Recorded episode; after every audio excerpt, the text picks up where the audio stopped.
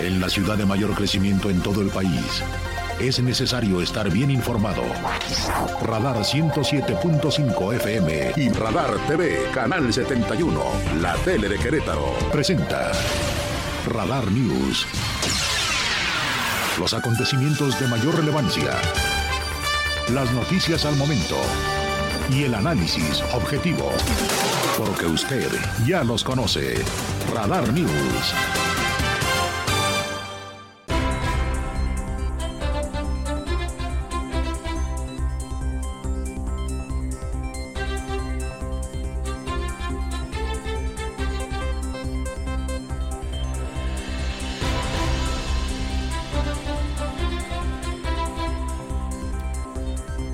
¿Cómo están? Muy buenas tardes, qué gusto saludarle en una nueva emisión de Radar News. Soy Andrés Esteves. A la una y unos cuantos segundos le saludo desde el edificio corporativo blanco aquí en la capital queretana y a todo el centro de la República a través de la frecuencia modulada en el 107.5 de ese dial. A la gente de la tele, ¿cómo están?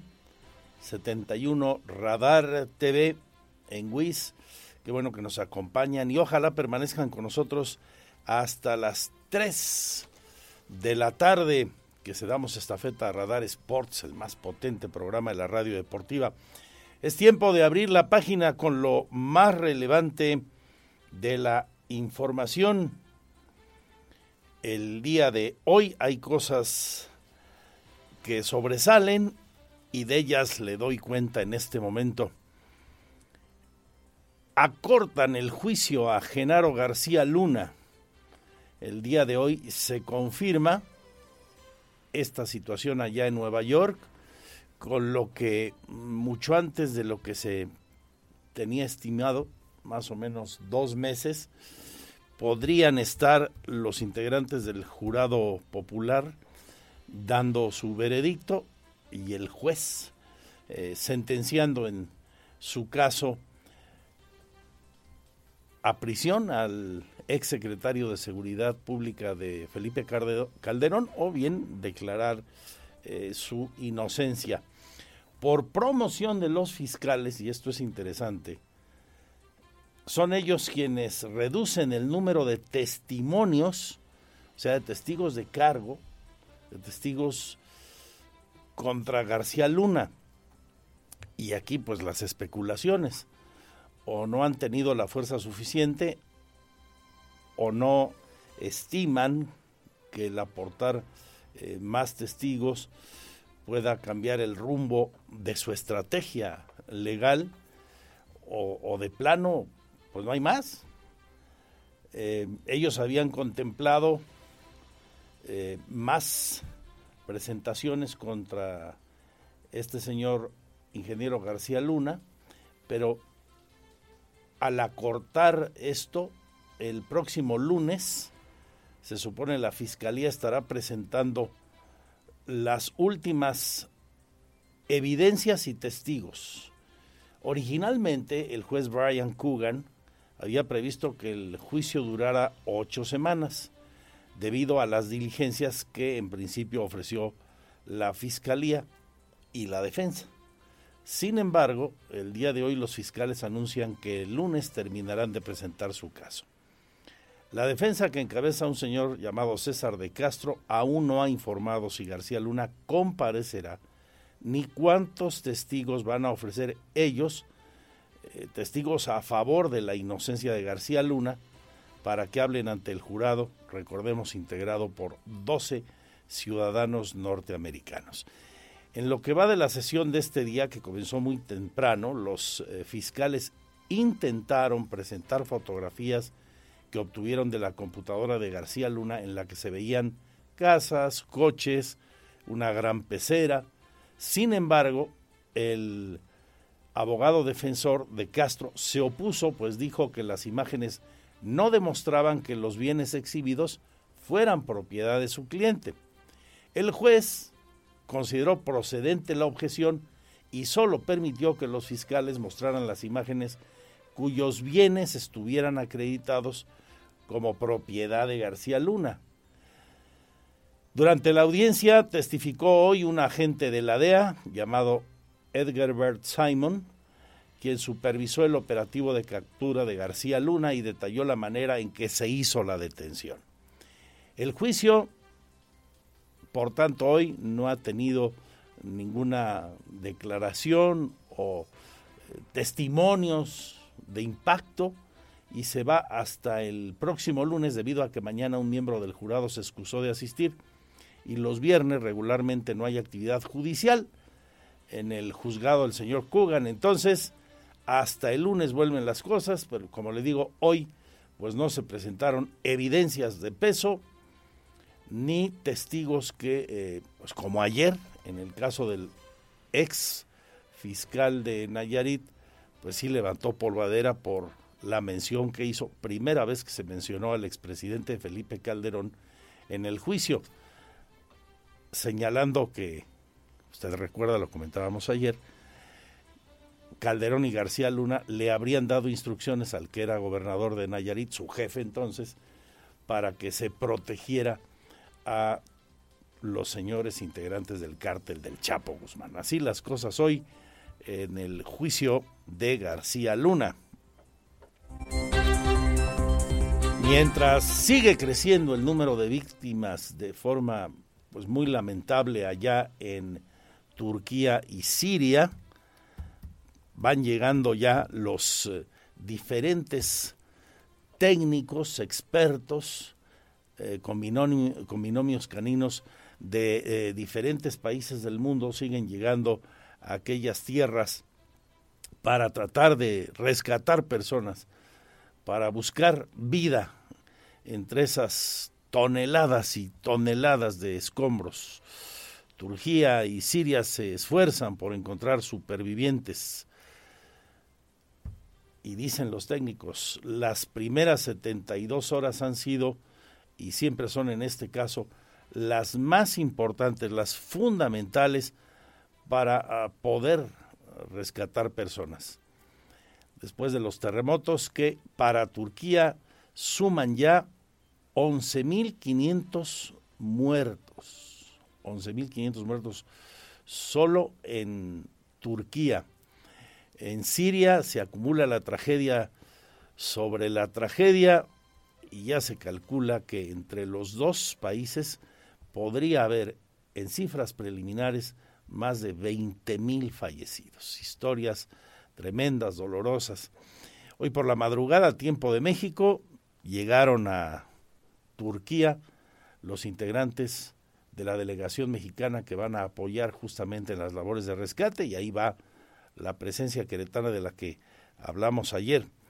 Hoy, en la mañanera, Marcelo Ebrat informó que los rescatistas mexicanos, bajo el nombre de Misión Rescate, ya están ahí y esto es lo que comentó.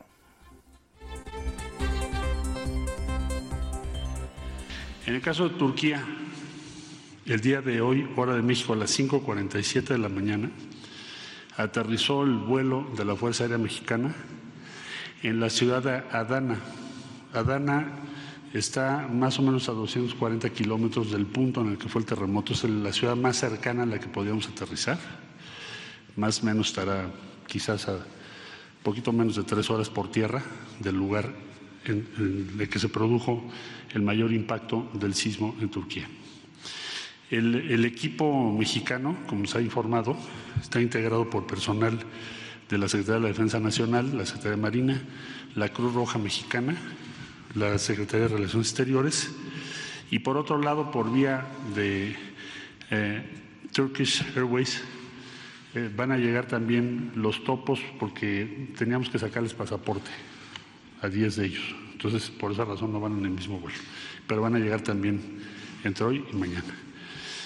Eh, el equipo en las próximas horas desde luego ya fue recibido por el embajador de México en Turquía, José Luis Martínez, y en las próximas horas se traslada directamente al lugar de los hechos para empezar a trabajar. El corazón del equipo es o son los binomios caninos, son 16 binomios caninos, especialmente entrenados para lo que en este momento es la emergencia, la urgencia, lo inmediato, que es el rescate de personas.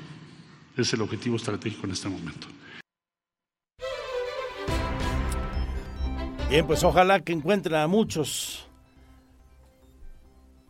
todavía con vida a muchos hombres, muchas mujeres, muchos niños y niñas, que haya una cifra de supervivientes ante esta tragedia importante. El de víctimas es aterrador. 11.000, como le digo, eh, solo en Turquía se reportan y el cálculo es que para las dos naciones el número de víctimas pudiera llegar hasta las 20.000 personas. Así las cosas en aquella nación.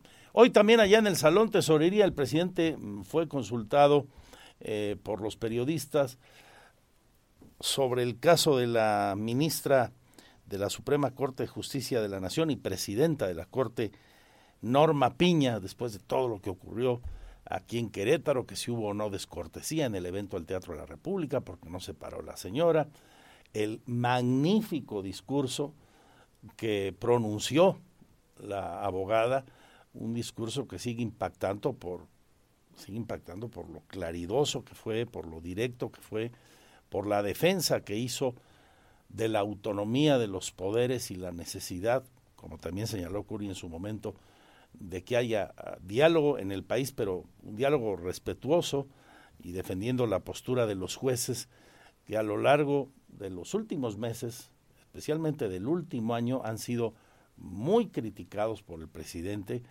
con calificativos muy severos, muy duros, que ha tenido en su momento Andrés Manuel López Obrador. Y cuando estaban hablando de esto, el presidente se eh, pronunció con una de esas joyas que quedarán para el anecdotario de este sexenio al paso de los años. Dice, miren, en pocas palabras, la ministra presidenta es hoy la presidenta del Poder Judicial, es hoy la presidenta de la Suprema Corte de Justicia de la Nación gracias a mí porque yo no intervine, es que ella pudo llegar. Es importante la separación de poderes. O sea, ustedes imaginan el cambio que significa. La señora este, presidenta de la Corte, para hablar en plata, está por mí, de presidenta. Ah, sí, porque antes, antes, el presidente ponía y quitaba a su antojo al presidente de la Corte. Les voy a comentar algo, una anécdota. Cuando fui a, llegué a jefe de gobierno, este, me llegan a ver, es lo mismo, nada más que en el ámbito local. Pero así es en cualquier estado, ¿eh? es lo mismo. Y esto viene desde el porfiriato. ¿Quién decidía en la Corte? Pues este, Porfirio Díaz. Le daban la razón al presidente antes de que abriera la boca.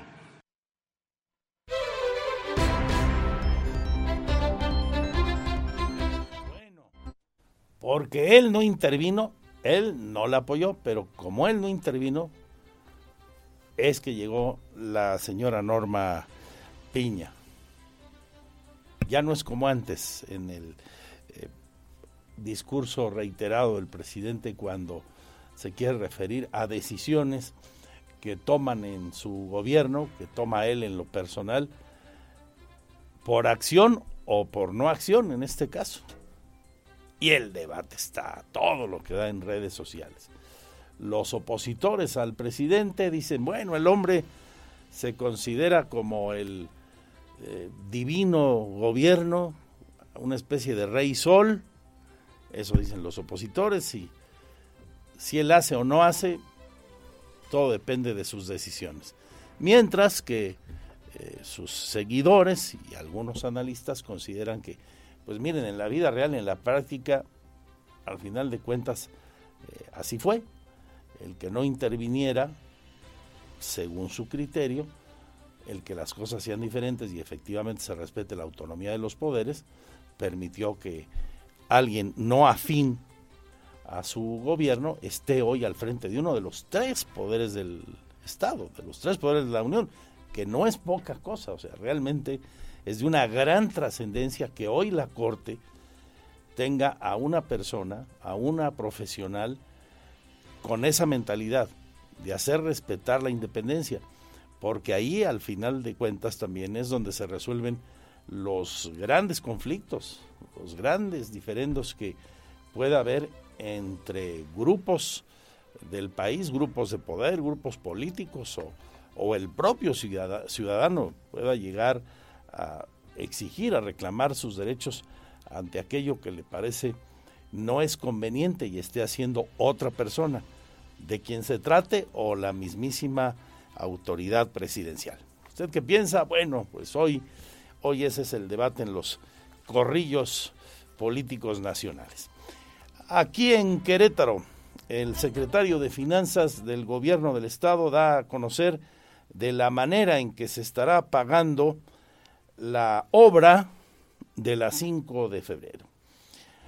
Un monto total estimado de 6.239 millones de pesos que se pagarían de esta forma. De 5 de febrero la obra está proyectada por 6.239 este, millones de pesos a pagarse en, en estos cuatro años. En este año 1.400 millones de pesos. 1.400 millones este año y el resto a pagarse hasta el 2027. Tendremos la información de nuestros municipios, hay también cosas interesantes. Hoy el municipio de Querétaro presentó un nuevo programa turístico. Alejandra Iturbe Rosas, la secretaria del ramo, habla del programa que busca a través de las redes sociales generar una propuesta turística que atraiga a mucha gente para visitarnos y habló de un gran paquete de mensajes que se están colocando en diferentes puntos de la ciudad para que al visitante le resulte más entretenido, más enriquecedor el llegar a esos sitios. En este mes de febrero lanzamos nuevamente la campaña Save the Date con grandes letreros de frases que se refieren al amor y que podrán encontrar en plazas y andadores de nuestro hermoso centro histórico. Estos letreros estarán ubicados en lugares ideales para hacer fotos y captar momentos instagrameables que a través de diversas redes sociales y medios de comunicación, tanto impresos como digitales, podrán generar una gran promoción orgánica de nuestra ciudad todo con el objeto de hacer de Querétaro el destino ideal de quienes quieran pasar un fin de semana romántico, festejar el Día del Amor y la Amistad, festejar su aniversario, pedir matrimonio, anunciar su save the date. Por segundo año se realiza este programa para hacer más atractivas las visitas de nuestros turistas a Querétaro, en este caso al municipio capitalino. Vamos a ir con otros asuntos de los municipios, por ejemplo, en Corregidora ya presentaron el programa de las fiestas de Nuestra Señora la Santísima Virgen del Pueblito. El tema de Cadereyta sigue dando de qué hablar, el, interés de algunos eh, cadereitenses por eh, tener más recursos en sus demarcaciones, el caso concreto de Bizarrón, que ha retomado la vieja idea de aquella gente de, entre comillas, independizarse de Cadereyta y formar un municipio. Y sobre el asunto, el presidente Miguel Martínez Peñalosa nos comentará, además de que busca recursos para tratar de solventar problemas que heredó, sobre todo de laudos eh, legales a los que está obligado el municipio para pagar indemnizaciones a extrabajadores un tema que también se arrastra desde hace muchísimos trienios eh, de diferentes administraciones. Eso en, en Cadereyta, por ejemplo. Vamos a platicar también de los deportes con Víctor Monroy, arte, cultura, entretenimiento y espectáculos con Oli Lara. Hoy se presentó un interesante evento Cultura Acervo de Cine Documental Querétaro, así se llama. Se presentó este primer acervo de cine documental de nuestro estado, con 92 títulos exhibidos en los primeros 10 años del programa Documenta MX. Es una iniciativa que tiene como fin preservar la memoria audiovisual del Estado en sus diferentes facetas, El material de esta primera colección ya lo puede usted consultar. Le doy la página www.acervodocumenta.org. Se lo repito, acervo, todo junto, ¿eh? Acervo, la palabra acervo completa, D-O-Q-U menta.org. Así lo presentó la secretaria del ramo, Marcela Gerber. Que además de contar con historias, guarda y documenta información muy importante del paso de nuestra historia, como bien dices, Cristina. Es por eso que la Secretaría de Cultura buscamos promover acciones orientadas a fortalecer el emprendimiento, la creatividad y la innovación, redoblando esfuerzos para proteger y salvaguardar el patrimonio cultural y natural del Estado. Quédese con nosotros hasta las 3. Son lo mejor del programa. Le recuerdo el WhatsApp de Radar 442-592-1075, por ejemplo. Ahora, al ir a la pausa, a las redes sociales para que usted interactúe. Y en mi Twitter, arroba Andrés Esteves MX, la fanpage también andresesteves.mx o Magazine TV Gro o andresesteves.mx para ir al portal con las noticias y nuestro canal en streaming 24 horas. Bienvenidos, bienvenidas.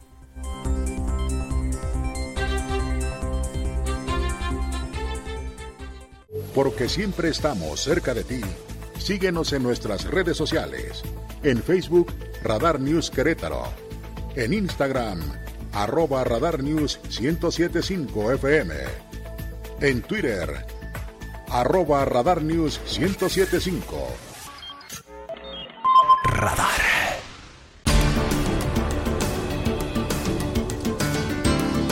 Voy con el sumario general de la información, además de esto que acabamos de platicar al abrir la página de lo más relevante del día, donde le recuerdo, por si usted nos acaba de sintonizar, que el presidente aseguró que Norma Piña es presidenta de la Suprema Corte de Justicia de la Nación gracias a que él no intervino, como se hacía en otros tiempos, en eh, su nombramiento, ya que no metió las manos, que dejó correr el balón a donde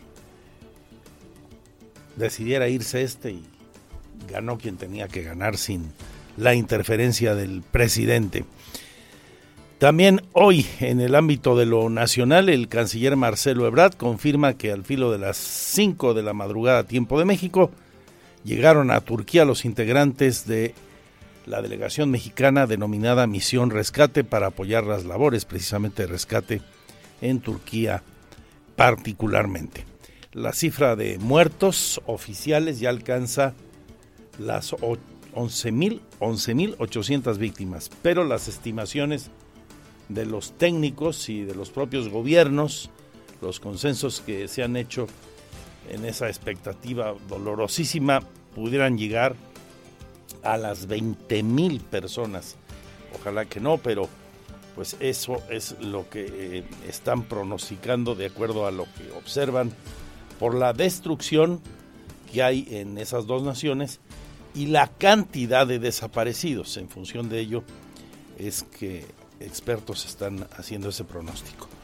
Eh, allá está ya, por tanto, eh, el par de rescatistas y sus respectivos perritos expertos también en rescate de personas, en rescate específicamente en estructuras dañadas tengan mucho éxito y regresen con bien. Y aquí en Querétaro, sobre este tema, hoy la diócesis ha lanzado una campaña para lograr ayuda económica a través de Cáritas. A través de Cáritas se busca ayudar al pueblo turco y sirio.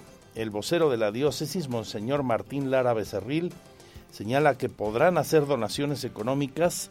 Le doy la cuenta a la número, es de BBVA, es de BBVA Bancomer, la cuenta es la 0123 45 67 81. Hay una clave interbancaria que es muy larga, pero puede usted acercarse a la diócesis o a Cáritas. Enseguida le tengo todos los datos, se los voy a repetir, el número de cuenta y su clave interbancaria por si usted quiere hacer transferencias, donaciones económicas, es lo que está pidiendo la diócesis de Querétaro para que a través de las diócesis de Turquía y Siria hagan llegar directamente los recursos a donde más se necesita. Regresando al ámbito de lo nacional e internacional, hoy en el juicio de Genaro García Luna se desestimó por parte del juez el que la fiscalía pudiera presentar fotografías donde se observaba a Genaro García Luna, fotografías obtenidas de su, de su computadora tras el arresto, donde se observaba al exsecretario de Seguridad Pública, pues en casas muy lujosas, en un yate, con artículos de superlujo. El juez dijo, no son viables, no se van a aceptar ante la solicitud de la defensa, porque no está claro si esos lugares donde se encuentra García Luna, si esas eh, propiedades o el yate realmente son de su propiedad. Solo aceptó que se presentaran fotografías, presuntas evidencias de García Luna en lugares que tengan acreditada su, su propiedad. El juicio se va hasta el lunes, ni mañana ni el viernes va a haber sesión ahí en la Corte de Nueva York.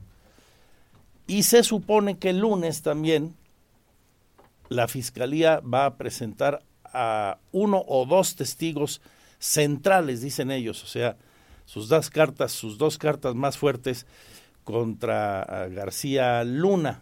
Se supone que podrían ser los criminales apodados La Barbie o el Rey Zambada pero son especulaciones. Se supone que están enlistados y el lunes pudieran estar ahí. Lo que también se sabe es que el juicio no durará las ocho semanas que se estimaba, porque ya no presentará más testigos la fiscalía y no se sabe con certeza si la defensa va a presentar eh, testigos a favor de la inocencia del exsecretario de Felipe Calderón. Todo es especulación en este momento, habrá que estar atentos a lo que ocurre el lunes. El que a través de su esposa habló y mandó un audio es el exgobernador de Nayarit, Roberto Sandoval, quien durante el juicio ayer en la Corte de Nueva York fue señalado por quien era su fiscal y compadre, Edgar Beitia, el que acusó a este señor, Roberto Sandoval, de que su campaña a la gubernatura en su momento fue financiada por el narcotráfico, por la gente del Chapo Guzmán.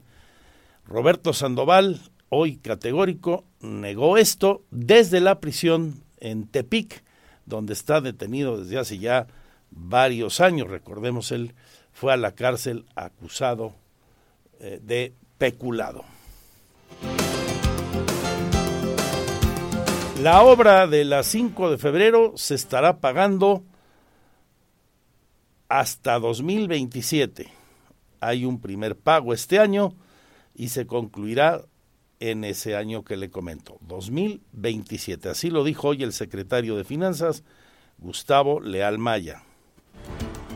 El fideicomiso Crobus operará con 100 millones de pesos aún está por cerrarse el fideicomiso, faltan por definir eh, temas jurídicos y administrativos, pero ese será el recurso que rondará entre los 90 y 100 millones de pesos, como le digo, de acuerdo a lo que señala hoy el titular de la Agencia de Movilidad del Estado, Gerardo Juanalo Santos pero hoy estamos hablando de entre 90 y 100 millones de pesos al mes de lo que está ingresando. Esto nos va a permitir que haya una mucho mayor transparencia en el uso de los recursos, que se puedan destinar los recursos a mejoras en el sistema, que pueda haber naturalmente nuevos jugadores y nuevos concesionarios En su momento lo platicamos aquí con Juanalo y con el gobernador en otro momento. La creación de este fideicomiso le da herramientas al gobierno para tener más control sobre el sistema, para retirar concesiones, sancionar a quienes no cumplan y en su caso invitar a nuevos eh, participantes en el negocio, a otras empresas, a otros empresarios. De ahí la importancia de que se concluya la creación de ese fideicomiso de movilidad. Y hoy, cambiando de asunto, la secretaria de Salud reiteró lo que aquí el viernes le anticipé. La Secretaría de Salud en el Estado vigilará y verificará los negocios del Estado de Querétaro para garantizar que se cumplan las nuevas disposiciones de la polémica ley antitabaco. Y bueno, que, empezaremos, todavía no, no hacemos la vigilancia estricta porque queremos dar un siguiente paso, que es socializar, aunque ya es público, aunque está ahí en una, eh, valga la redundancia, en una publicación oficial, queremos socializarlo con las diferentes cámaras para que este, pues vayamos de la mano, entender la repercusión que tiene el consumo de tabaco y que si ellos van certificando, si van eh, validando este tema de que sus espacios sean libres de consumo de tabaco, no solo están cumpliendo con la normatividad, sino están cuidando la salud de sus usuarios.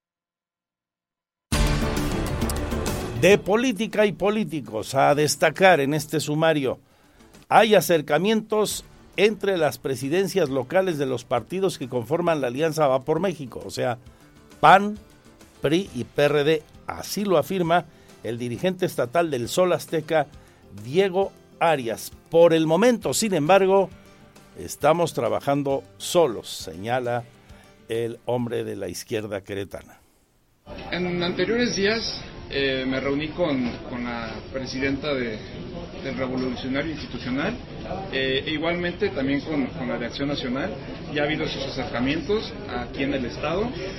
Coincidimos en la parte que, son importantes a nivel federal, las alianzas, los bloques opositores. Eh, aquí en Querétaro se ha definido, al menos por nuestro partido, el cual representamos, crear ahorita nuestra estrategia solos en el sentido de que nos ayuda, nos beneficia, no al partido, sino a las ciudadanas y ciudadanos.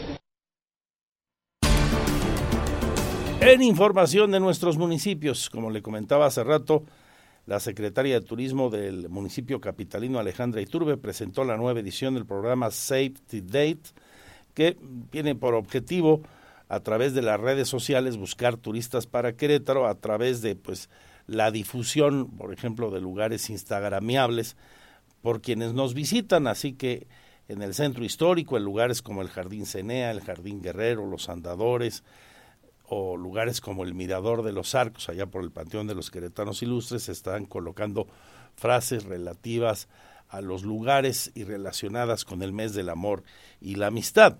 A propósito de esto, hoy se da a conocer que Querétaro es el tercer principal destino de bodas en el país.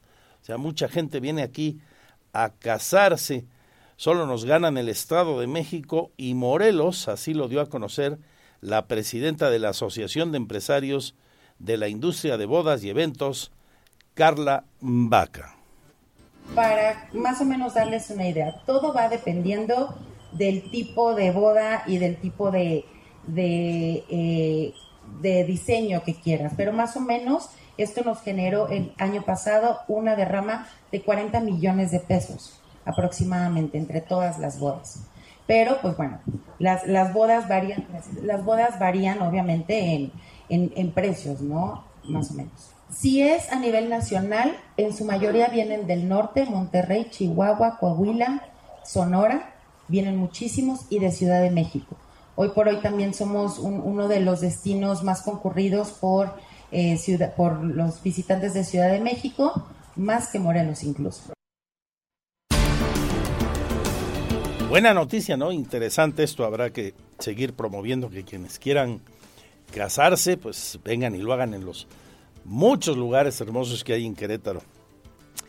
Ahora que de un tiempo para acá se pusieron de moda eh, las uniones matrimoniales y sus festejos, por ejemplo, en haciendas, ¿no? Es, bonito eso, son lugares espléndidos. Bueno, pues ahí la información del municipio de Querétaro de lo más relevante. También le voy a platicar de que la diócesis ya dio a conocer el programa de festejos en honor de la Santísima Virgen del Pueblito, como cada febrero. Estas se llevarán a cabo a partir del día 11 y hasta el 19 en el santuario. Darán inicio a las 5 de la tarde del sábado 11. El domingo 12 a las 9 se llevará a cabo el tradicional paseo del buey. El lunes a las 14 horas el tradicional caldo del buey. El domingo 19 a las 7 de la noche la misa en honor al 287 aniversario del santuario y estará presidida esta Eucaristía con la que cierran los festejos por la Virgen por el señor obispo de la diócesis, don Fidencio López Plaza. En Cadereyta, voy ahora hasta el semidesierto, buscan recursos un préstamo de 16 millones de pesos para solventar deudas por laudos legales que tiene que enfrentar, que pagar ese municipio. Habla su edil Miguel Martínez Peñalosa. Seguimos pagando de acuerdo a nuestras finanzas. Eh, nos apretamos el cinturón y con ello eh, estamos pagando laudos. Eh, al día de hoy, en, este año, hemos pagado alrededor de 3 millones de pesos, sumados a aproximadamente unos 7 millones de pesos pagados en el anterior. Hemos bajado en ese sentido 10 millones. Sin embargo, bueno, pues los, los labos siguen creciendo y a, pesar de que vamos avanzando, eh, estos siguen creciendo. Entonces tenemos que apurar. Entre las cosas relevantes de la información de nuestros municipios, en notas de impacto social, como les decía hace un rato, la diócesis de Querétaro lanzó una campaña para obtener donaciones económicas que a través de Cáritas llegarán desde Querétaro y hasta Turquía y Siria. El padre Martín Lara Becerril nos va a comentar de esto. Es una cuenta de Bancomer, una cuenta de BBVA, como se llama ahora, con el número 0123 45 67 81 al rato le doy la clave interbancaria también por si usted no quiere ir hasta el banco y puede hacer una transferencia a esa clave interbancaria. Esto es solo algo de lo mucho que le estaremos entregando a detalle en este noticiero que empieza a la una, que no se le olvide a nadie, y acaba a las tres para dar paso a Radar Sports. Bienvenidos, bienvenidas. Mi Twitter, arroba Andrés Esteves MX.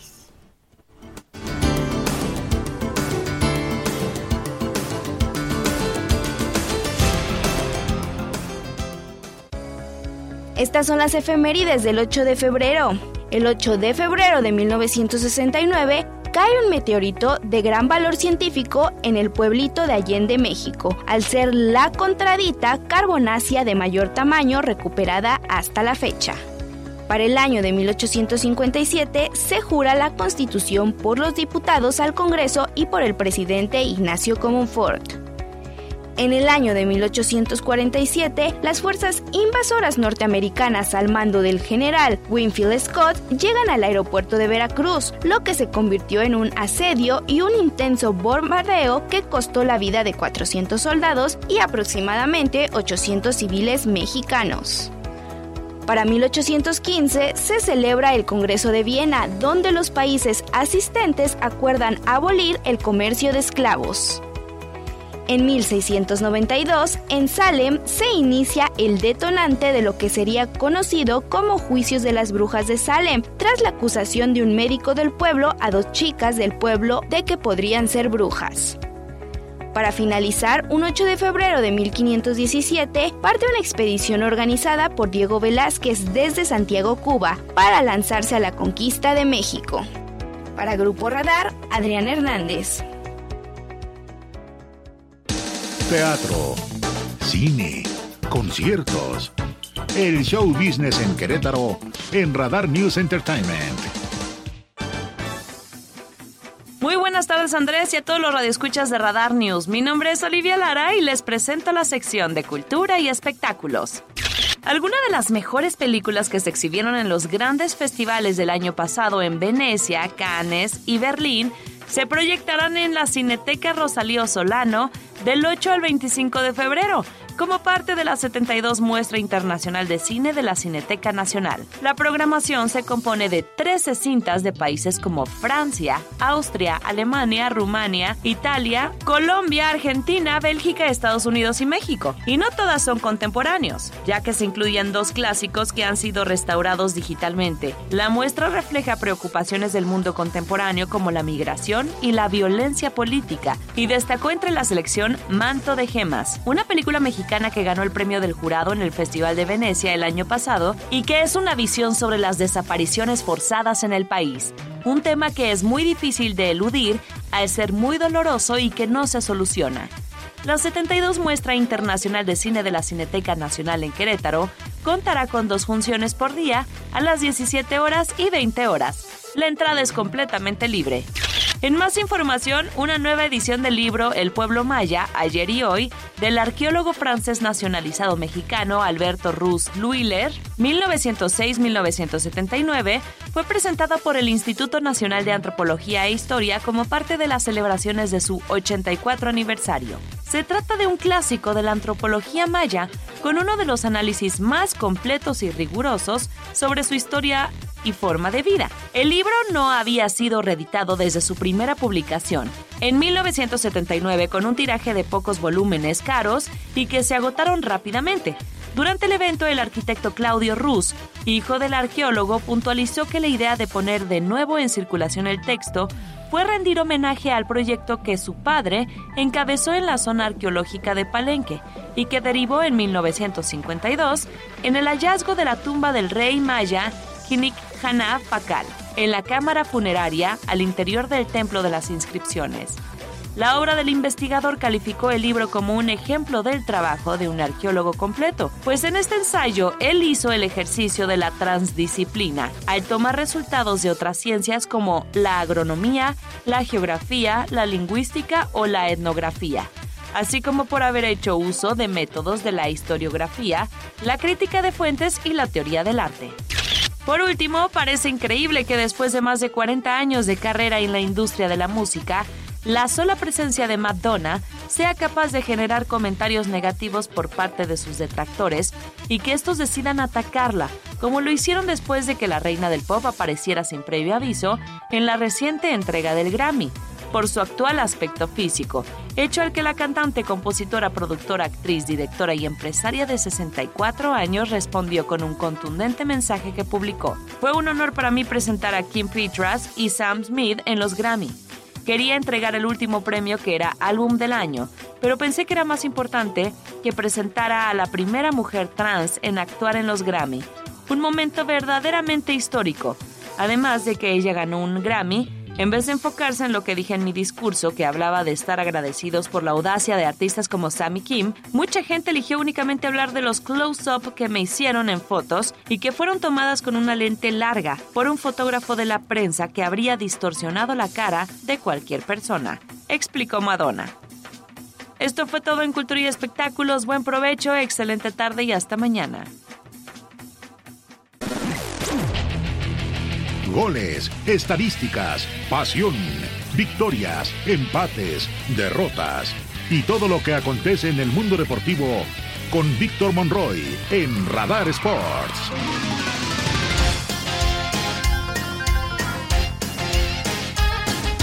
Dos de la tarde ya con dos minutos. ¿Qué tal? ¿Cómo le va? Bienvenidos a la información de los deportes. Mi nombre es Víctor Monroy. Vámonos con el detalle de las noticias. Mañana a las 7 de la tarde con 5 minutos los Gallos Blancos del Querétaro estarán enfrentando como parte de la jornada número 6 del fútbol mexicano a los Esmeraldas de León. Un duelo, un clásico de la región, por supuesto, desangelado porque uno, no habrá gente. Dos, los equipos no pasan por su mejor momento. Ni León, que lleva una victoria y un empate solamente, ni Querétaro, que pues ha acumulado puros empates que no ha tenido la fortuna de conseguir un resultado, una victoria, y bueno, pues Querétaro se ha tenido que conformar con tres empates y una derrota, considerando que tiene un partido pendiente. Así que, pues no llegan en su mejor momento, pero para los dos, sumar tres puntos mañana va a ser importante, va a ser fundamental para salir, en el caso de Querétaro, de los últimos, bueno, de los dos, ¿eh? Porque aunque está a media tabla el equipo de León, no está en una buena posición, está en el lugar número 13 y Querétaro en la posición número 16. En, eh, los, en la casa de los Esmeraldas, pues están preparando para enfrentar este partido de mañana, asumiendo, pensando en conseguir esos tres puntos. Sin embargo, saben que el rival no será sencillo, ya que Querétaro pues ha tenido chispazos de buen fútbol, situación que esperan no se capitalice el día de mañana. Adonis Frías, jugador de los Esmeraldas de León, habló previo a este compromiso y estas fueron sus impresiones. Bueno, yo creo que, por ahí el equipo está eh, creando situaciones de gol, pero no la estamos pudiendo convertir. Justamente ayer hablábamos que cuando entren una para nosotros van a entrar todas. Así que, que nada, ojalá que el jueves eh, sea el principio de eso, ¿no? De poder convertir los goles y así, obviamente, obtener los resultados, porque con merecimiento no, no gana nadie. Yo creo que por ahí el otro día merecimos un poco más, no se nos dio, pero bueno, hay que empezar a sumar de a tres y no tengo duda que se nos va a empezar a dar. Yo creo que es una gran posibilidad para sumar de a tres, va a ser un partido, la verdad, que, que, difícil. Ellos, la verdad, el otro día, no sé si han visto el partido, pero han jugado bien también, vienen jugando bien, pero por ahí también no se le dan los resultados. Así que, que nada, bueno, yo al profe lo conozco porque estuvo en la Reserva de Defensa y Justicia, sé más o menos cómo juega, así que, que nada, va a ser un partido complicado, ellos corren mucho juegan bien también al fútbol. Así que bueno, va a ser un lindo partido y, bueno, ojalá que, lo podamos ganar nosotros, que, lo necesitamos. Bueno, pues ahí lo que dice Adonis Frías, jugador de los Esmeraldas de León. Y le recuerdo, aprovecho la oportunidad para invitarlo a que sintonice este partido minutos antes de las 19 horas a través de esta frecuencia del 107.5, donde desde el palco de Radar 107.5 en ese precioso estadio mundialista. Usted podrá escuchar las eh, incidencias, los detalles de este partido en la voz de mi compañero Adolfo Manríquez, Chucho Muñoz y un servidor que estaremos en esta transmisión. Ya sabe usted, la, la del 107.5, la estación más gallo de Querétaro. En más información, semana crucial, se dice que esa semana en cuestión de horas podríamos conocer al eh, ganador de esta pues eh, carrera parejera, ¿no? Entre Diego Coca, Guillermo Almada y el Piojo Herrera. Unos dicen que si el Piojo ya bajó sus bonos, otros que si Guillermo Almada se está desinflando y que quien está ganando este posición es Diego Coca. Bueno, vaya usted a saber. La realidad es que pues están ya trabajando, pensando, buscando en eh, quién será el nuevo técnico, el sucesor de, el Tata Martino. Y lo que llama la atención es que, bueno, pues, eh, insisto, se están dando versiones que están indicando que sí uno, que sí otro. Bueno, hoy Camilo Vargas, portero de los rojinegros del Atlas y quien trabajó muy de cerca con eh, Diego Coca en esta obtención del bicampeonato, dice que Diego Coca es la mejor opción que puede tener el tricolor, ya que además de que demostró su capacidad en el plano profesional, dice en el plano, en el plano personal, lo mejor pues es que es una gran persona y esto ayudaría a hacer un buen vestidor con el tricolor. Esto fue lo que dijo el portero de los rojinegros del Atlas, Camilo Vargas. Eh, bueno, más que parámetro para, para, nosotros, creo que es una linda oportunidad para volver a la victoria en casa, que nos ha sido esquiva durante los últimos juegos acá. En condición de local, creo que, que es un rival que, bueno, más que nadie ustedes lo conocen, de su poderío ofensivo, de sus individualidades, pero como te decía, es una bonita oportunidad para nosotros poder eh, disputar esos tres puntos y quedarnos con ellos en, en nuestra casa. Bueno, eh, creo que, con resultados se ha ganado un nombre, una posición en el fútbol mexicano como persona, solo resta decir eh, la calidad humana que tiene. Eh, en cuanto a lo futbolístico, él en tema selección lo, lo tendrá que ver y, desarrollar en caso de que se le eh, el nombramiento por nosotros, pues fue una persona que nos aportó muchísimo en el crecimiento grupal, entonces estaríamos muy contentos por, por él y, y bueno, y si se da, que, que tenga la, la bendición de, de, poder hacer algo histórico con, con esta selección.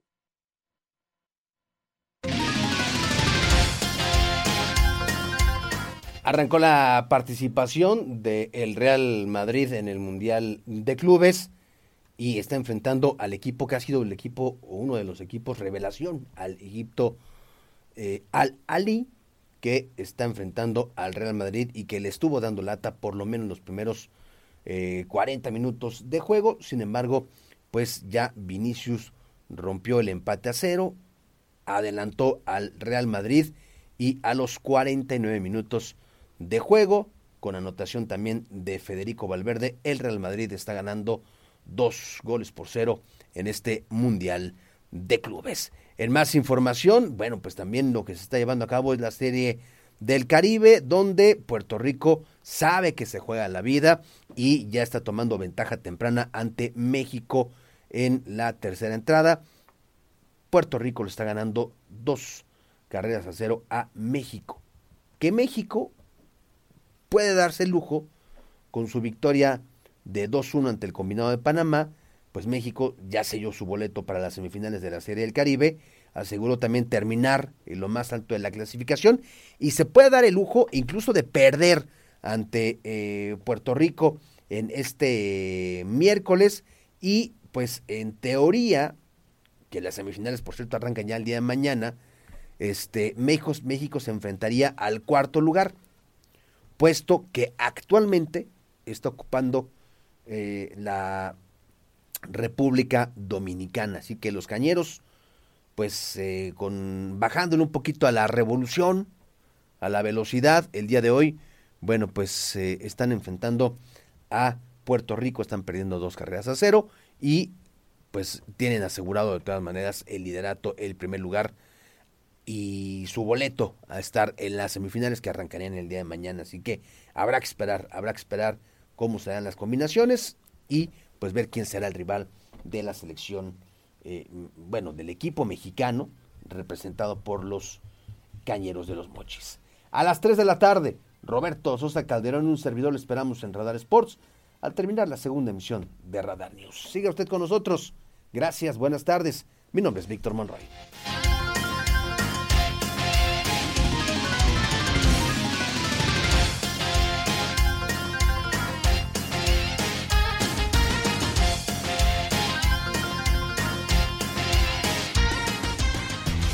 El campeonato mexicano vive su sexta jornada en el 107.5 Querétaro en contra de León, jueves 9 de febrero, 6.45 de la tarde. No te pierdas de la transmisión en vivo desde el Coloso del Cimatario, en la capital queretana, de la mano de nuestros expertos en un duelo muy del Bajío.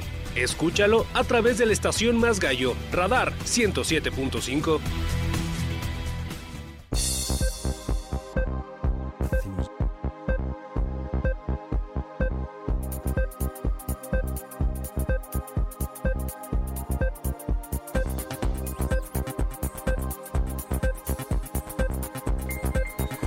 Dos de la tarde con 15 minutos. Vamos con información de nuestros municipios y nos desplazamos hasta Corregidora, donde este fin de semana inician las fiestas en honor a la Santísima Virgen, Nuestra Señora del Pueblito, una de las dos patronas de la diócesis, fiestas tradicionales en febrero que incluyen eh, eventos con una gran, gran eh, raigambre, con una gran fuerza emocional entre los pueblitecos en particular y entre la gente de ese municipio y la zona metropolitana en lo general, el, famoso mm, paseo del buey y luego pues a comer caldo eh, del buey en una comida donde participa también la administración municipal apoyando ahí a la parroquia, al santuario, en este caso de la Virgen del Pueblito. El padre eh, Martín Lara Becerril dio a conocer hoy de las actividades que se desarrollan del 11 y hasta el 19. Comienzan con esos paseos de los que le hablo y cerrarán el domingo 19 de febrero a las 7 de la noche con la misa que en honor al 287 aniversario del Santuario de la Virgen presidirá el señor obispo Monseñor Fidencio López Plaza. Vamos a escuchar al vocero de la diócesis de Querétaro con el anuncio, es el padre Martín Lara Becerril. El pueblito es un, espacio, es un lugar de una amplia tradición y fe. Con todos estos acontecimientos se fortalece y al mismo tiempo se proyecta eh, todas estas celebraciones festivas en honor de la Virgen, que es un referente espiritual aquí en nuestra diócesis de Querétaro. Así que ya saben ustedes, día domingo a las 9 horas, el tradicional Paseo del Buey. Lunes a las 2 de la tarde, la comida. Y, la cantidad de eventos es impresionante, ¿eh? Durante toda la semana.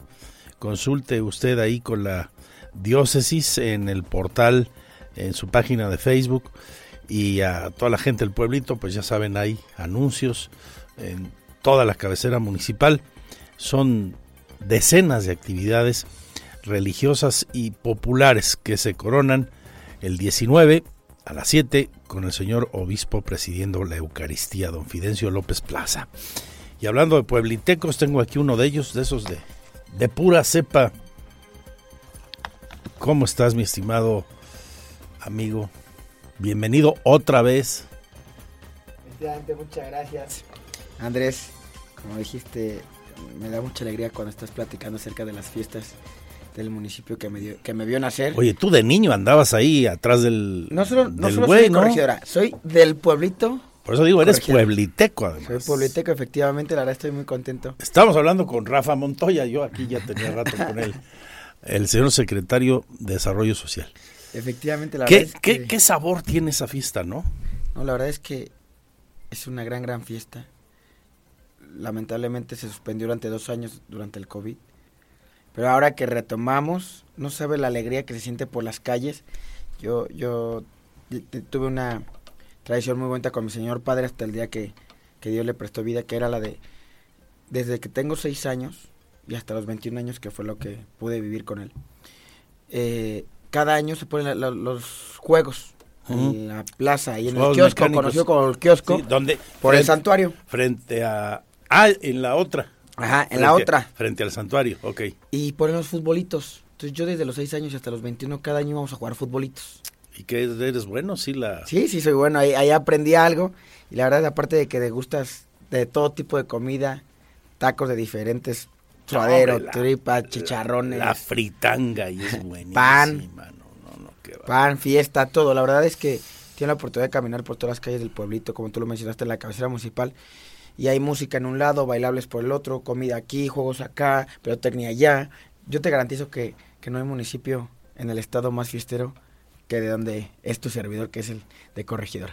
Y son unas fiestas que congregan a muchas personas de distintos lugares, no solo del pueblito o del municipio de Corregidora, porque recordemos que la diócesis para los católicos eh, tiene a dos grandes patronas, eh, la, de la curia, Nuestra Señora, la Santísima Virgen de Soriano, con su basílica en Colón, y la Virgen del Pueblito. Cientos de años, millones de personas han sido o somos hoy eh, devotos de esa vocación mariana. Eh, eh, ese colorido del que hablas, adornado también por los pasacalles que se colocan por todo el centro histórico del, de la cabecera municipal, pues son, son muy hermosos. De, la, de hecho, desde la zona del el camino a, a la pirámide, ¿no? No, y no sé si te haya tocado cuando adornamos la calle a la entrada al santuario con flores para, sí, claro. a, la Virgen del Pueblito. Y fíjate que yo tuve la oportunidad junto con el alcalde Roberto Sosa Salimos del santuario, le, vimos a la Virgen del Pueblito, ahí. Y de ahí salimos y nos fuimos hasta Soriano, a Colón, en, peregrinación hace un par de meses. Tuve la oportunidad de acompañar al alcalde, ahí lo publicó en redes sociales. Entonces tuve la oportunidad de hacer, de ver estas dos patronas de Querétaro en un mismo día y con mucha devoción y cariño hacia ellas. Sí, es, es una Virgen muy milagrosa, tanto que, digo, les platico ya metidos en el chal, este, cuando yo estudiaba con los hermanos maristas en el Instituto Queretano, acá por la calle de Marte, en la ribera del río que le llamábamos entonces, y se nos complicaban mucho los, los exámenes. Ya sabes, ¿no? No traes, no, no buen promedio y vienen los exámenes. Y ahí tomamos el, el, gusto, la fe, la devoción de ofrecer eh, en peregrinación, un grupo de amigos, nos íbamos desde ahí caminando hasta el santuario a pagar mandas, ¿no? Y este, en aquel Querétaro de los años, cuando yo estaba estudiando secundaria, pues estamos hablando de los años 70,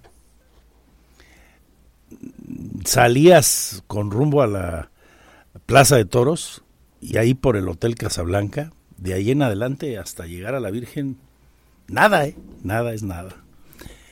Ahí notas hoy que transitas en tu automóvil o en lo que vayas, eh, cómo se siente la dinámica, el desarrollo, el crecimiento de Querétaro, municipio, y de Corregidora, municipio. Quien no conoció a Corregidora hace 15 años, y si le echa más para atrás, ahora sí que peor tantito, no alcanzas a dimensionar el nivel de crecimiento que ha tenido. Ahora sí que, como dice Mauricio Curi, corregidora, de ser un pueblito, en el mejor sentido de la palabra, ahora sí que ya dio el salto al siguiente nivel.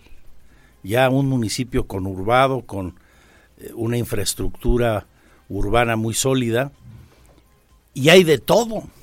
Efectivamente. Ya hay de todo en Corregidora. A ver, tenemos cine, centro comercial, pista de patinaje, tenemos Tim Horton, tenemos Kentucky, tenemos Chedraui, ¿A dónde te paso la, factura? Te la paso al municipio. de todos esos comerciales, Rafa Montoya. Sí, la, verdad Síguele, sí, tú síguele. Aquí se trata de vender comerciales. Anótale, Pirro. Estamos muy contentos, la verdad es, tú y yo lo vimos crecer. Antes, tres cines en todo el estado y más de un una marca de, en, en el ¿Te acuerdas cuáles eran? ¿Te acuerdas cuáles eran? Mira, si no me equivoco, Plaza de las Américas, Plaza de Toros, y no, tuvo que haber sido... No, no, no, no, mi Rafa. ¿Todavía, menos? No, no, no, mira, ahí te va.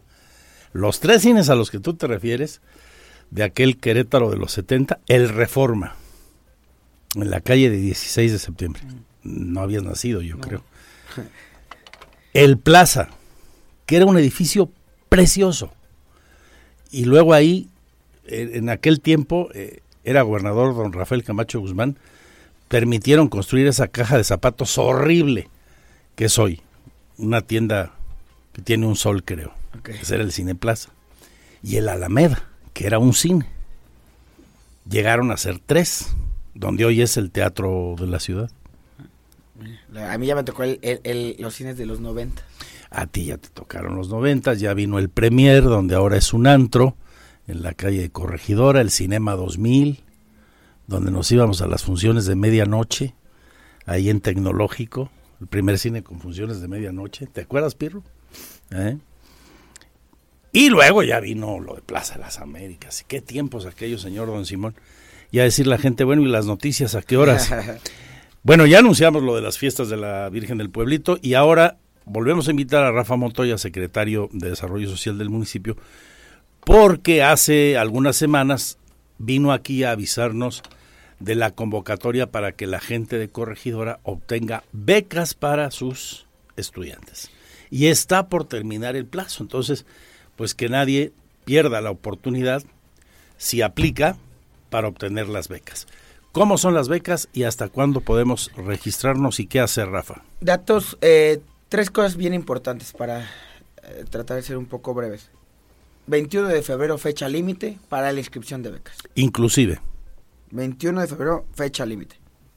Radicar en el municipio de Corregidora para poder acceder a estas becas. Primaria y secundaria, promedio mínimo de 8 para acceder a estas becas. No aplicas, Pirro. ¿Tú andas que por el 6.2, no? Más o menos. No aplica. El que tenga menos de 8 no va. Menos de 8 no aplica. En caso de las universidades como UAC UPQ, UPQ, UTEC y UTC, basta con que acrediten el pago de suscripción para acceder a la beca. Estas son las condicionantes. Ingresar a triple Pero también el promedio. No, no, no, en la universidad ya no. En la universidad no pides promedio. Ya no pido promedio. Y bueno, lo que pido es www.corregidora.gov.mx, botón becas 2023 y ahí comienzas tu registro. No le entiendo, no le sale computadora o no quiero, los esperamos con su documentación que está publicada en la página, tanto digitalmente como en algunas eh, partes del municipio con carteles físicos en el Campo Olvito o Camp Candiles. Le entiendo al Facebook y no le entiendo al registro o a la página 442-209-6000, extensiones 6095, 8075, 3033 y 6059, vía telefónica te.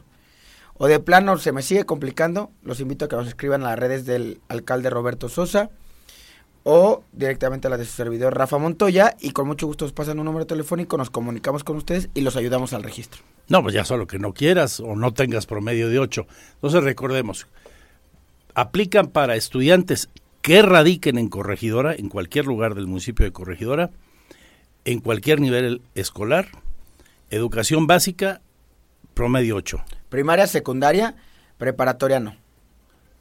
No, porque ya puede ser de una universidad, puede estar estudiando en la UAC, en bachilleres. Y las universidades tenemos UTC, UTEC, UPQ y UAC. Son las que aplican. Correcto. ¿Colegio de bachilleres? Colegio de bachilleres no. No aplica. Primaria, secundaria y, Y esas universidades. estas cuatro universidades públicas. Hasta el día 21, repítenos la página, por favor. Porque todos los chavos sí le saben. Entonces Sí. no hay bronca. www.corregidora.gov.mx en el apartado de becas 2023, ahí comienzan su registro. ¿De cuánto es la beca? Eh, para estudiantes de primaria es un monto de 910 pesos, para secundaria es de 1040 y para universidades 2500. En todos los casos aplica un recurso que seguramente va a ayudar a la economía de las familias. Sí, efectivamente, ya será para cabalar para útiles, para algunos tenis, para unos zapatos o para cubrir tu inscripción en las universidades. Es una sola beca. Es una sola beca, son, son hasta tres becas por familia. O sea, puedes registrar a tres hijos de tu familia. Hasta tres hijos. Hasta tres hijos en caso de primaria, secundaria. Tema de universidad es una beca personal, entonces No este, se registran ellos mismos y es una primera etapa, hay dos etapas al año. O sea, damos becas semestralmente. Es un solo pago por semestre. Por semestre. Muy bien. Pues que nadie deje ir la oportunidad si vive en Corregidora. Don Rafael Montoya, que disfruten mucho sus fiestas y que la gente aproveche este apoyo económico para que la gente siga estudiando, que nadie se quede sin escuela. Efectivamente, muchas gracias. Por favor, no dejen pasar las fechas y los esperamos para festejar las fiestas del pueblito. Muy bien. Se pone bueno el eh, la comilona del del caldo del buey, ¿verdad? El- ese es el domingo a las 2, se lo Lunes. recuerdo. Ah, sí, El perdón. paseo es el Paseo es el domingo, paseo do- 12, domingo, paseo domingo 12 a las 9, veo aquí. Y el lunes a las 2, la comilona. Efectivamente. ¿En dónde se hace? Esta vez se va a hacer por la calle Cuauhtémoc, entonces por ahí los esperamos. Hay que llegar caminando, con tiempo, hay que irse a estacionar y caminar porque se llena bastante. ¿Y si alcanza, alcanza el caldo para todos? Sí, efectivamente. ¿O hay agua para seguir No, no, no, alcanza, Alcanza perfectamente, bien. se hace mucha comida. Bueno, ¿qué tal la llevan con eh, los franciscanos? Sí. Los administradores de del santuario. Bien, hay buena relación ahí, ¿verdad? muy bien. Históricamente la comunidad franciscana ha estado no solo en el pueblito, en todo Querétaro muy vinculada con, con las cosas de del pueblo. Rafa Montoya, gracias. No, gracias a ti, amigo, por este espacio. Sigo con más información de nuestros municipios, mi querido Chuchote. Vámonos ahora a Cadereyta, donde se las están viendo y deseando para pagar lo que deben en laudos arrastrados desde hace añísimos para pues pagar sentencias que debe el municipio a extrabajadores. El presidente Miguel Martínez busca un crédito para tales fines. La administración de Cadereyta espera en marzo ya tomar una decisión si pedir un préstamo de 16 millones de pesos para saldar las deudas que tienen o tomar otra estrategia, admitió el presidente municipal Miguel Martínez Peñalosa. En el panorama que tiene la demarcación de esta deuda que data desde 2005, el edil informó que el año pasado pagaron 7 millones de pesos y a inicios de 2023 han desembolsado cerca de 3 millones para mitigar esta problemática. Seguimos pagando eh, de acuerdo a nuestras finanzas. Eh, nos apretamos el cinturón y con ello eh, estamos pagando laudos. Eh, al día de hoy, en, este año, hemos pagado alrededor de 3 millones de pesos, sumados a aproximadamente unos 7 millones de pesos pagados en el anterior. Hemos bajado en ese sentido 10 millones. Sin embargo, bueno, pues los, los laudos siguen creciendo y eh, a, pesar de que vamos avanzando, eh, estos siguen creciendo. Entonces tenemos que apurar. Martínez Peñalosa declaró que los laudos siguen aumentando su costo, por ello se analiza seriamente la adquisición de un préstamo con una institución financiera.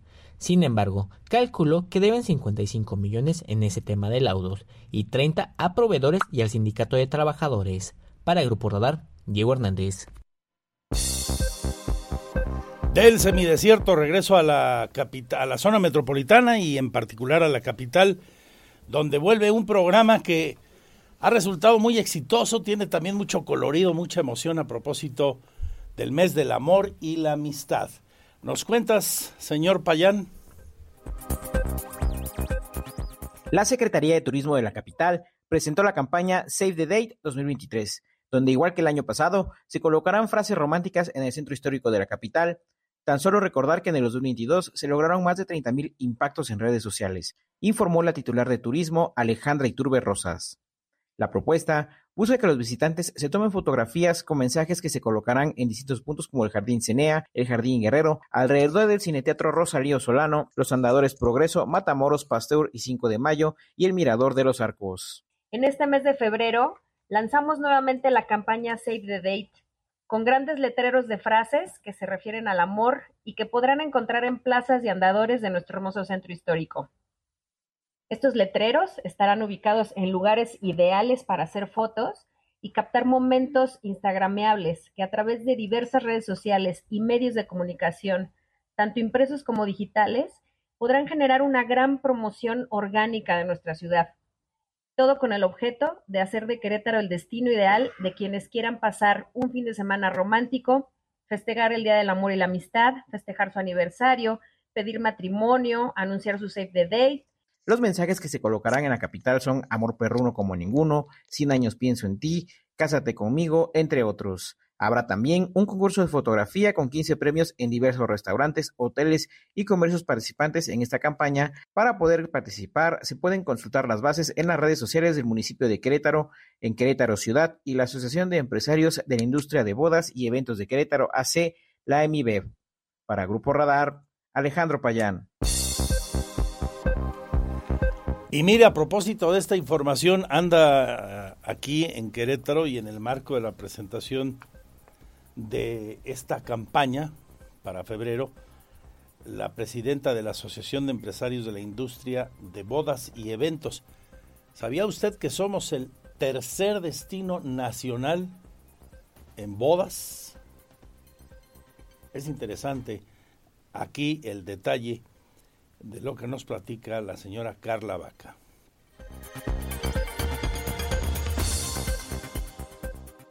Durante el 2022, la capital queretana recibió 480 bodas con una derrama económica estimada de 40 millones de pesos, mientras que se encuentra entre los tres principales destinos de boda, solo detrás de entidades como el Estado de México y Morelos, afirmó la presidenta de la Asociación de Empresarios de la Industria de Bodas y Eventos, la EMIBET, Carla Vaca. Para más o menos darles una idea, todo va dependiendo del tipo de boda y del tipo de, de, eh, de diseño que quieras. Pero más o menos esto nos generó el año pasado una derrama de 40 millones de pesos aproximadamente entre todas las bodas. Pero pues bueno, las, las bodas varían, las, bodas varían obviamente en, en, en precios, ¿no? Más o menos. Si es a nivel nacional, en su mayoría vienen del norte, Monterrey, Chihuahua, Coahuila, Sonora, vienen muchísimos y de Ciudad de México. Hoy por hoy también somos uno de los destinos más concurridos por, eh, ciudad, por los visitantes de Ciudad de México, más que Morelos incluso. La MIBEP estimó que durante el 2022 se realizaron de 48 a 50 bodas al mes en la capital, con una derrama económica estimada de 40 millones de pesos. Finalmente, recordó que el costo promedio para realizar una boda en Querétaro es de 4.000 a 4.500 pesos por invitado y en promedio acuden de 150 a 200 invitados por boda. Para Grupo Radar, Alejandro Payán. Porque siempre estamos cerca de ti. Síguenos en nuestras redes sociales. En Facebook, Radar News Querétaro en Instagram, arroba Radar News 1075 FM.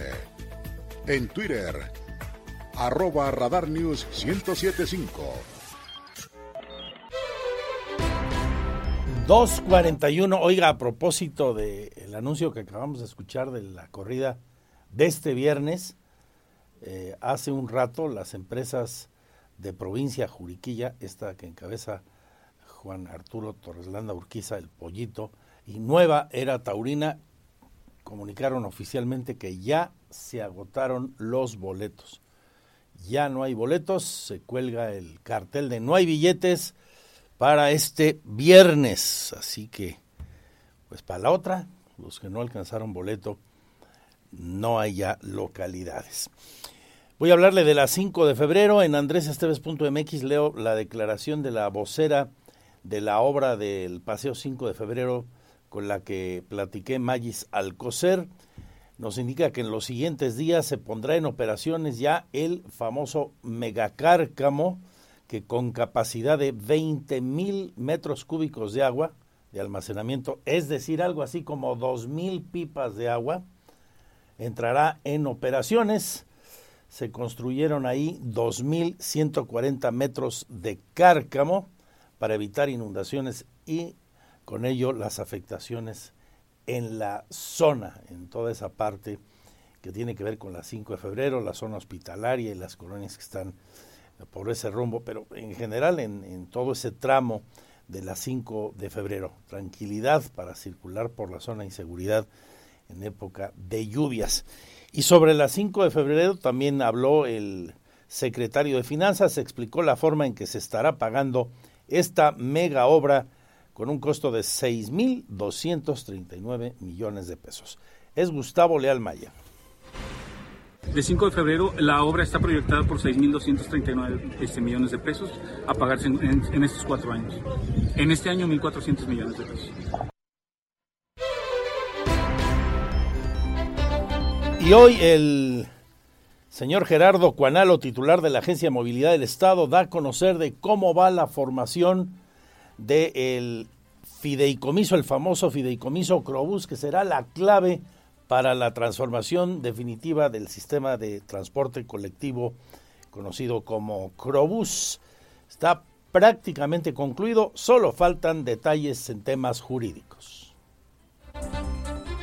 El fideicomiso de movilidad que se creó para el transporte público entre gobierno del Estado y los concesionarios de móvil Crobús contempla operar con recursos que podrían rondar entre los 90 y 100 millones de pesos. El titular de la Agencia de Movilidad del Estado de Querétaro, Gerardo Cuanalo Santos, explicó que estos montos son los que ingresan de manera mensual al sistema de transporte público y los cuales provienen de los pasajes que pagan los usuarios. Resaltó que con la próxima puesta en marcha de este fideicomiso se contará con una mayor transparencia en el uso de los recursos, los cuales se destinarán a realizar mejoras en Crobús. Pero hoy estamos hablando de entre 90 y 100 millones de pesos al mes de lo que está ingresando.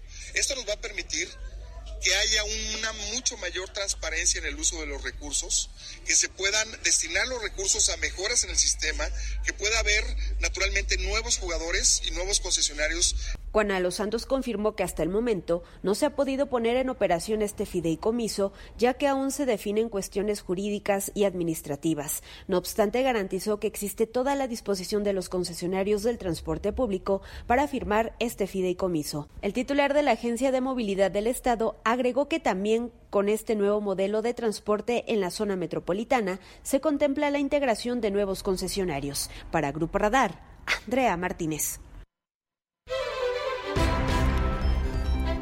Y vamos con eh, notas de impacto social. Ya viene, como usted ha escuchado seguramente en nuestras pautas comerciales, en nuestros cortes, una edición más del Radiotón para recaudar fondos para el movimiento, transporte y medicinas de más de 300 menores con cáncer durante un año, organizado por la AMANC.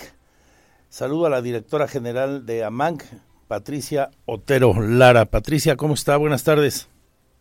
¿Qué tal? Buenas tardes, Andrés. Mucho gusto. Muchas gracias por el espacio. Con mucho gusto. De este sábado en 8, la edición 14 del Radiotón. ¿Qué hay que hacer? ¿A dónde vamos? ¿Cómo apoyamos a las familias y a estos niños que luchan contra el cáncer? Claro que sí, Andrés. Este 18 de febrero, como bien lo mencionan, los esperamos en la Plaza Constitución a partir de las 12 del día. Vamos a tener una fiesta junto con las familias, junto con todas las radiodifusoras. Vamos a tener un elenco artístico y productos de venta con causa. Vamos a tener nuestros famosos yaocitos, playeras, panqués. Ahora sí que una verbena ahí, Andrés. Entonces, pues esperamos a toda la gente y pues a todos aquellos que no nos pueden acompañar. También tenemos el video digital. Esto es siguiendo la página de AMANC, www.amanquerétaro.org. Ahí pueden también hacer su donativo y como tú bien mencionas, seguir ayudándonos a brindar esperanza de vida a más de 321 menores con cáncer. Ojalá la gente vaya presencialmente, disfrute de eh, esa verbena con variedad artística. Eh, ¿Quiénes estarán por ahí?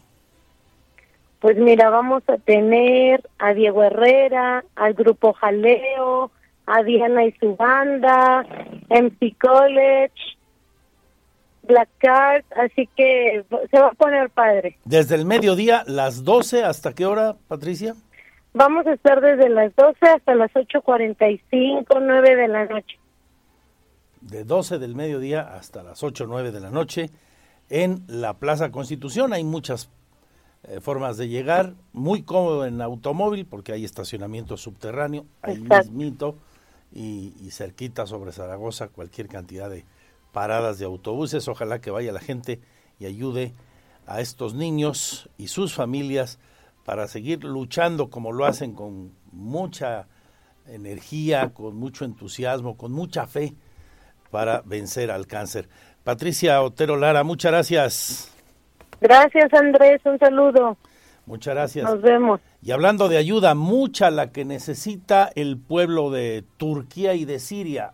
Hoy la diócesis de Querétaro, a través de Cáritas, que es una entidad vinculada a ellos, lanza una campaña para donaciones económicas a través de Cáritas. El dinero llega seguro vía Cáritas, Querétaro hasta Cáritas, Turquía y Siria, para tranquilidad de todos los que quieran donar para ayudar a esa zona del mundo en una de las peores desgracias provocadas por terremotos. La cuenta es una de BBVA, número 0123 45 67 81. Habla el vocero Martín Lara Becerril, vocero de la diócesis. A sensibilizarnos y a solidarizarnos con nuestros hermanos que viven tanto en Siria como en Turquía con motivo de este desastre natural del cual todos hemos sido testigos y de las imágenes tan, tan duras, tan escalofriantes de esta sacudida de la tierra.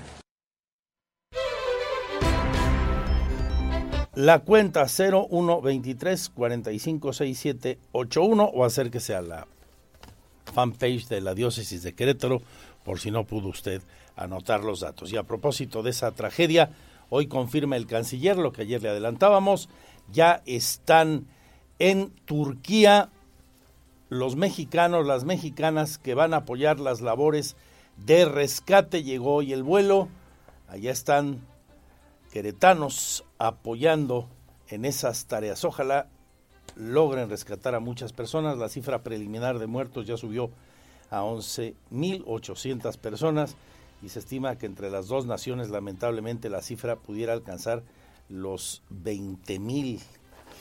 Ojalá que no, pero la cifra de por sí es aterrador. Así lo comentaba hoy Marcelo Ebrard. En el caso de Turquía, el día de hoy, hora de México, a las 5.47 de la mañana, aterrizó el vuelo de la Fuerza Aérea Mexicana en la ciudad de Adana. Adana está más o menos a 240 kilómetros del punto en el que fue el terremoto. Es la ciudad más cercana a la que podíamos aterrizar.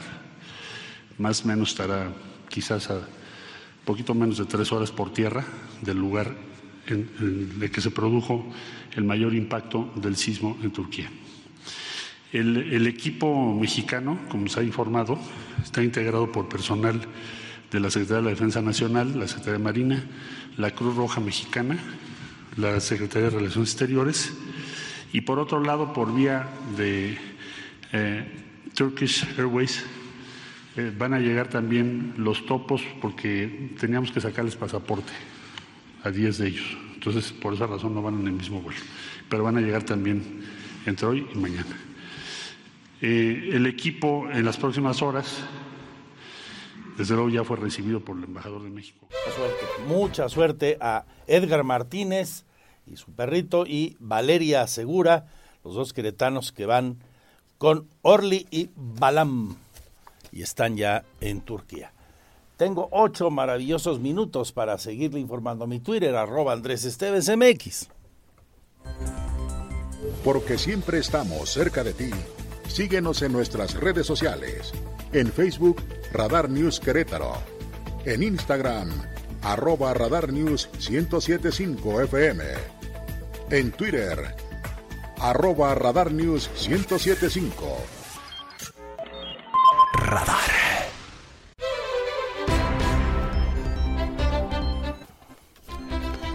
Habla el embajador en la del estribo, habla el embajador de Estados Unidos en nuestro país sobre el juicio García Luna. Le preguntaron a Ken Salazar y simplemente se limitó a decir, esos, esos son temas que están en la corte y dice que no ha conversado el asunto García Luna con el presidente. Esperamos que el sistema trabaje para que nos dé los resultados que van a salir allí con lo que esto quiera decir así textual, eh, evadió el bulto, ¿no? El señor Ken Salazar. Hay más noticias, el deporte en su mejor versión. Roberto Sosa Calderón, Víctor Monroy, Radar Sports, a nombre de mis compañeros y compañeras, gracias. Soy Andrés Esteves, salud y suerte. Adiós, adiós. Lo ves. Radar TV, Canal 71, la tele de Querétaro. Lo escuchas. Radar 107.5 FM. En transmisión simultánea. Continuamos.